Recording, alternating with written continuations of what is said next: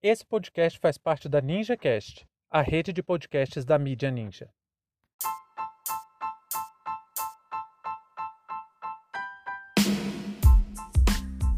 Câmara dos Deputados define comissão especial para avaliar a proposta de voto impresso. Sejam bem-vindos e bem-vindas ao seu pontão informativo com análise e opiniões a partir de uma perspectiva histórica. Eu sou Arnaldo de Castro, em conjunto com Brenda Salzman, e hoje é dia 14 de maio de 2021. Para você ter acesso ao nosso conteúdo completo, visite historioralpodcast.com.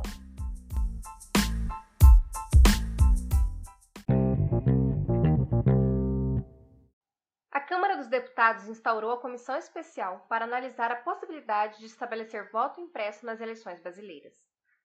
O projeto tem forte apelo de Jair Bolsonaro e seus apoiadores, entre eles, o presidente da Câmara dos Deputados, Arthur Lira. O projeto prevê que os votos registrados nas urnas eletrônicas serão impressos e depositados imediatamente em urnas lacradas. Caso esteja constatada alguma fraude, é possível pedir o cancelamento daquela urna. Eu sei que quando você ouviu a notícia do voto impresso, provavelmente você levou um espanto. Deve ter ficado naquela confusão, né? Mas será que isso é bom? Será que é ruim?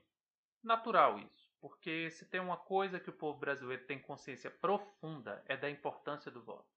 A gente chega ao absurdo de acreditar que nossa única possibilidade de participação política seja precisamente o ato de votar.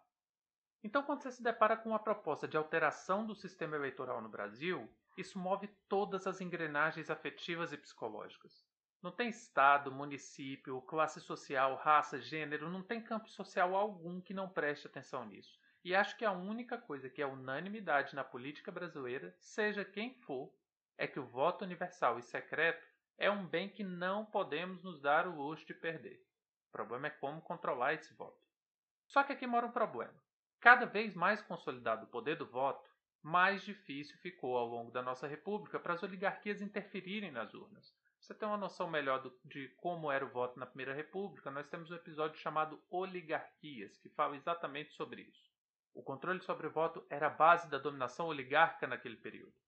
Findada a Primeira República, os grandes vitoriosos eleitorais foram aqueles com propostas que conseguiam se conectar com as necessidades mais imediatas do povo. Tanto que durante a experiência democrática entre 46 e 64, os mais vitoriosos foram ficaram conhecidos pejorativamente até como populistas, porque eram políticos que sinalizavam garantias de direitos exigidos pela maior parte da população. Getúlio Vargas, Juscelino Kubitschek, Jânio Quadros, até mesmo João Goulart, porque ele, ele João Goulart era vice de Jânio Quadros e assumiu quando Jânio Quadros é, renunciou. Mas naquela época os vice-presidentes também eram eleitos pelo voto direto. Não era essa relação Kinder Ovo que a gente tem hoje, que você vota no presidente e leva uma porcaria de brinde. E foi a partir disso que o povo aprendeu a negociar seu voto, principalmente se falarmos da eleição dos chefes do executivo nas três esferas, União, Estados e municípios. É por causa desse apego pelo voto que cada vez mais o Brasil modernizou e solidificou seu processo eleitoral. O sistema de votação no Brasil é reconhecido como um dos mais eficientes e seguros do mundo. Levantar suspeitas sobre as urnas não passam de teoria da conspiração das mais rasas. Em 2015, com ampla campanha do inquestionavelmente derrotado Aécio Neves, foi apresentado na Câmara dos Deputados um projeto de mini reforma eleitoral que, entre outros aspectos, garantia a impressão do voto. Esse procedimento foi declarado inconstitucional pelo, pelo STF e até então o assunto estava em suspenso. A questão é que se Bolsonaro e sua turminha têm alguma qualidade, é que eles sabem ler o termômetro eleitoral e eles sabem que em uma eleição limpa a reeleição do, do Bolsonaro está completamente em risco. É um governo desastroso que deixou uma pandemia matar centenas de milhares, com a política econômica de arroxo do poder de compra e, para piorar, enfrentando uma CPI que vai sangrar as últimas cartadas políticas do governo. Mas a real motivação para esse projeto não é a existência ou não do voto impresso. Na corrida presidencial, inclusive, isso faz até pouca ou quase nenhuma diferença. O problema de fato são as eleições locais. Quem está pressionando por isso são deputados, vereadores, é, essa galera que está mais ligada a uma determinada região nos chamados currais eleitorais. Então eles precisam de métodos para manter o controle sobre os votos nesses currais eleitorais e aí sim o voto impresso pode ser uma boa ferramenta. Mas veja bem, A gente vive um país tão desigual, mas tão desigual que é até difícil vocês entenderem isso que eu estou explicando, porque a gente costuma pensar que essa desigualdade só é lembrada quando se fala em dinheiro propriamente dito, em renda. Mas são desigualdades ainda mais profundas. Olha só um caso. Para nós aqui no Distrito Federal, é quase impossível pensar que um político se alia com policiais corruptos ou com traficantes e controla o voto em uma determinada comunidade. Mas no Rio de Janeiro, em áreas dominadas por milícias, se a população não vota nos candidatos das milícias, porque aqui também é, a gente tem que levantar essa questão, né? tem que lembrar isso, a milícia não é um bloco unificado, não é um partido único, eles também guerreiam entre si, disputam entre si, mas se essa população não vota nos candidatos da milícia, a milícia não sai vitoriosa, ela sofre severamente com a violência dessas milícias. E isso ainda impede, ou pelo menos dificulta, a mobilização popular e a atuação de movimentos sociais, o que impacta diretamente também nas eleições. Mas na corrida presidencial, o que o capitão Cloroquina pretende é garantir desde já a contestação da sua derrota. Qualquer resultado nas urnas, com voto impresso ou não, que não seja favorável a ele, ele com certeza vai dizer que foi fraude. E a estratégia do governo de comunicação é uma coisa tão louca que eles vivem falando que o modelo de votação no Brasil é fraudulento e tomam como grande exemplo os Estados Unidos. Só que com a derrota do Trump, eles foram grandes defensores de que a eleição lá foi fraudulenta, mas a eleição lá é feita por cédula de papel. E convenhamos, qualquer pessoa minimamente instruída sobre esse assunto sabe que os Estados Unidos, ainda que fique se advogando como a maior democracia do mundo, eles terem um sistema eleitoral como aquele é no mínimo uma piada de mau gosto. Aí olha mais uma contraprova.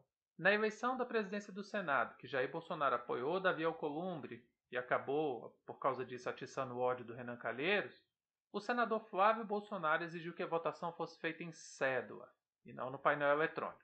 Resultado: o Senado é composto por 81 senadores. A urna tinha 82 votos. Voltado para a votação eletrônica. Não é piada, não, viu? Quem quiser confirmar, dá uma pesquisada simples aí que vai achar todas essas informações. Vamos lembrar também, essa informação é muito importante, que nas eleições de 94 houve uma flagrante fraude eleitoral no Rio de Janeiro. Aberrante, indiscutível. Adivinha quem foi um dos beneficiados? Acho que você já sabe a resposta, né?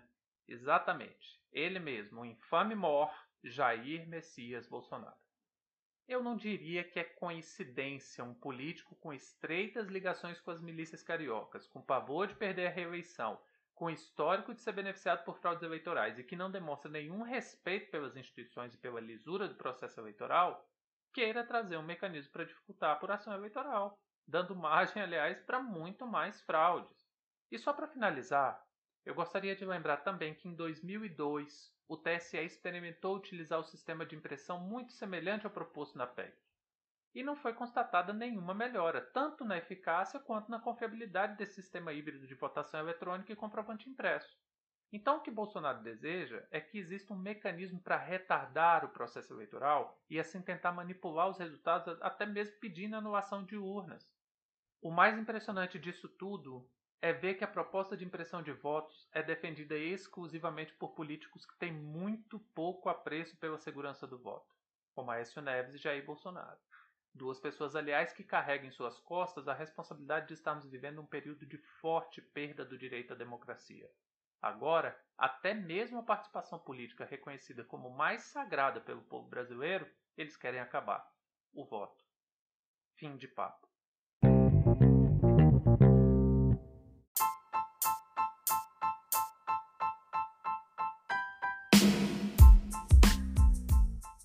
Entre tantos fatos que nos cercam e com a velocidade de informações a que estamos submetidos, essa foi nossa escolha para o destaque de hoje. Se você quiser participar do nosso financiamento coletivo, acesse catarse.me história. Muito obrigado a você por prestigiar nosso trabalho e até a próxima.